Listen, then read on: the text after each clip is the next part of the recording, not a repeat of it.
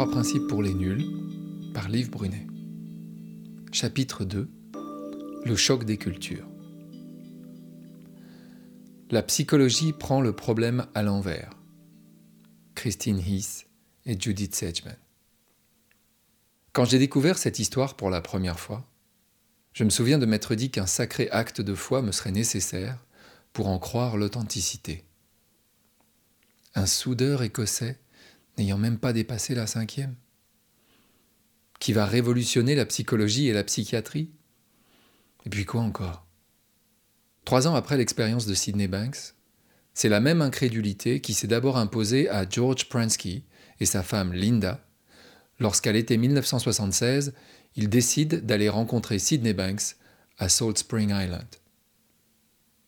Docteur en psychologie, diplômé en 1970, George Pransky a ouvert un cabinet privé à Oakland, près de San Francisco en Californie, spécialisé en thérapie familiale et conjugale. De son propre aveu, ce travail dans lequel il s'était lancé avec passion et enthousiasme était rapidement devenu une source de frustration. Dans la préface d'un livre qu'il a publié en 1998, The Renaissance of Psychology, facile à traduire la renaissance de la psychologie, il se remémore ses débuts dans la discipline. J'avais terminé mes études supérieures depuis six ans et mon travail n'était pas ce que j'attendais. Mes clients pouvaient se sentir mieux pendant une séance et quitter le cabinet en se disant confiants dans l'amélioration de leur vie. Mais il arrivait trop souvent qu'ils reviennent avec un problème différent, tout aussi difficile à résoudre, ou une récidive du trouble qui était à l'origine du problème. Il était clair que malgré mes efforts considérables, je n'étais pas en mesure de les aider. Pour reprendre les termes d'un ancien proverbe, je leur donnais des poissons plutôt que de leur apprendre à pêcher. Et encore, il y eut bien trop d'occasions où mes clients ne finissaient même pas leurs poissons. À l'université, George Pransky avait eu pour professeur John Enright, qui fait partie de la première génération de Gestalt thérapeutes ayant travaillé et étudié avec Fritz Perls, l'un des fondateurs de la discipline. Après avoir été son élève puis son stagiaire, Pransky était devenu son associé. C'est John Enright qui, le premier, entend parler de ce qui se passe à Salt Spring Island, à 1500 km au nord d'Auckland, et qui se rend sur place. Il parvient à convaincre George de le rejoindre, lui décrivant une communauté de gens dont le niveau de bien-être lui paraît très supérieur à la moyenne, de couples sur le point de divorcer qui ont retrouvé le bonheur conjugal, de marginaux toxicomanes sevrés et réinsérés, et de patients en psychiatrie désormais délivrés de leur traitement. À l'origine de ces guérisons spectaculaires, pas d'électrochoc, pas de médecine miraculeuse ou de régime drastique. La présence et la parole d'un homme, ce Sidney Banks qui fascine Enright par la singularité de son enseignement, sa sincérité et son humilité. Il existe un témoignage direct de ce qu'était, entre guillemets, l'enseignement de Sidney Banks dans les premières années de ce qu'on pourrait appeler sa prédication. On le trouve dans le livre de Linda Queering, Island of Knowledge, paru en 1975. Dans la préface de sa réédition en 2015, l'autrice écrit ce livre est un récit personnel de ce qui s'est passé sur l'île de Salt Spring, en Colombie-Britannique, en 1974. Les mots rapportés dans ce livre sont ceux de Sid, avant l'arrivée des psychologues sur l'île, et bien avant qu'il ne commence à utiliser des termes tels que les trois principes dans ses paroles et ses écrits. Linda et son mari Bill débarquent sur Salt Spring Island sans travail et sans projet précis. Linda, qui vient de sortir d'un hôpital psychiatrique, et s'est vu prescrire des psychotropes et des traitements de choc périodiques en raison de ses troubles psychiques présumés, frappe un jour à la porte du couple Banks, suite à une annonce que Barbara Banks a fait paraître dans le journal local et rédigée ainsi. À l'attention de toute personne cherchant un accompagnement via la connaissance de soi. Je propose une rencontre informelle et conviviale, basée sur l'ici et le maintenant. Ce groupe sera animé par une personne elle-même éclairée suit l'adresse sur North End Road et un numéro de téléphone. Linda est la seule à se présenter. Sid commence à échanger avec elle. Elle revient régulièrement, abandonne ses traitements, tandis que d'autres personnes viennent se joindre et qu'un petit groupe se constitue. La rumeur se répand petit à petit. Linda écrit Ces enseignements sont si puissants et si pleins d'amour qu'il est impossible de l'écouter et d'ignorer sa sagesse. Il change la vie de tous ceux qu'il touche. Mais elle s'interroge D'où tient-il cette sagesse? J'avais lu de nombreux livres sur la conscience, mais cela n'avait pas marché.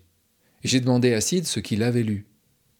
Sa réponse fut Très peu, peut-être quatre livres.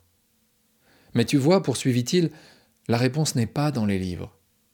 Elle ne peut être ni écrite, ni parlée. Il faut en faire l'expérience. Au fil du temps, Sydney commence à être invité dans les environs de Vancouver, d'abord par des particuliers, puis lors de réunions publiques, pour faire part de ses découvertes spirituelles. Bientôt, un groupe de gens bien intentionnés, selon les dires de Sid lui-même, crée, en dépit de ses réticences, The Sydney Banks Spiritual Foundation, dans le but de recueillir des fonds pour l'aider dans sa démarche. Ces conférences commencent à être enregistrées sur bande magnétique, qui sont dupliquées et s'échangent parmi ses fidèles. Tous les ingrédients d'un culte sectaire paraissent réunis, mais la lecture de Island of Knowledge démentit complètement cette interprétation. Sidney Banks n'a rien d'un gourou, et c'est ce qui va attirer à lui des psychologues comme John Enright et George Prensky. Lorsque le couple Prensky débarque sur Salt Spring Island et se rend à une réunion publique pour écouter Sid parler, ce qui les frappe avant tout, c'est l'attitude du public, sa spectaculaire sérénité. Par contraste avec ce calme qui émane de l'Assemblée, George est sidéré par les tensions et l'anxiété qui caractérisent son état intérieur. Lorsque Sid est entré, s'est assis et a commencé à parler, sans raison apparente, j'ai ressenti comme un vent d'optimisme. Je ne savais pas pourquoi. Je ne comprenais pas, mais j'avais l'impression qu'on m'avait délivré d'un poids. Et quand j'ai regardé les autres personnes dans la pièce, d'une certaine manière, cela avait du sens pour moi. Il y avait quelque chose d'harmonieux entre leur apparence et ce dont Sid parlait. Je n'avais pas d'explication, mais je n'étais plus gêné comme je l'avais été en arrivant, j'ai simplement écouté. C'était un peu comme si je m'étais glissé dans un bain d'eau chaude. C'était très rassurant et très libérateur. C'était une sensation très agréable. Quand Sidney Banks apprend qu'un psychologue est venu assister à l'une de ses causeries, il lui fait savoir qu'il aimerait le rencontrer et invite le couple Prensky à venir lui rendre visite dans sa maison.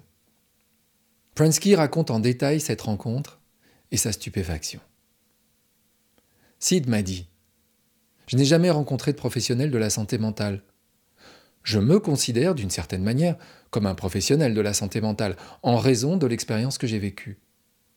J'essaye de contribuer au bien-être de l'humanité du mieux que je peux et de soulager la souffrance des gens, même si je n'ai pas de diplôme ou quoi que ce soit d'autre. J'ai juste l'impression que c'est ce dans quoi j'ai été poussé. Je n'ai pas eu le choix. Et je n'ai aucune idée de ce que fait un professionnel pour aider les gens.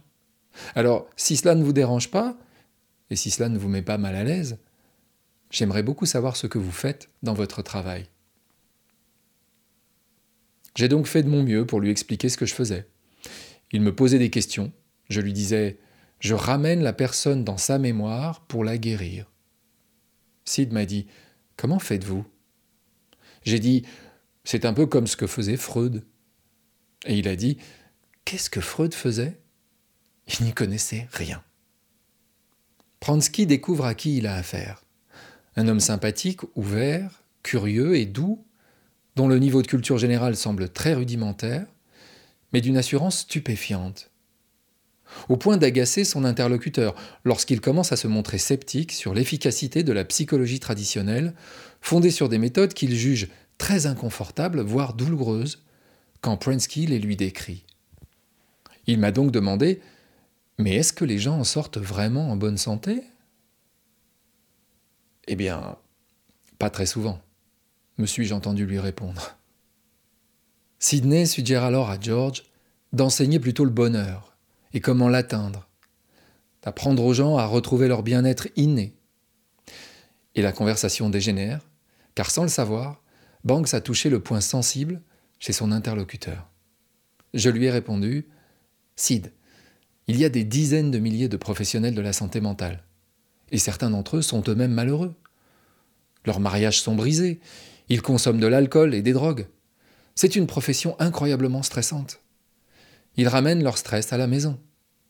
Je ne vois pas en quoi il est réaliste pour eux d'aider les gens en parlant de bonheur, car certains d'entre eux ne connaissent rien au bonheur.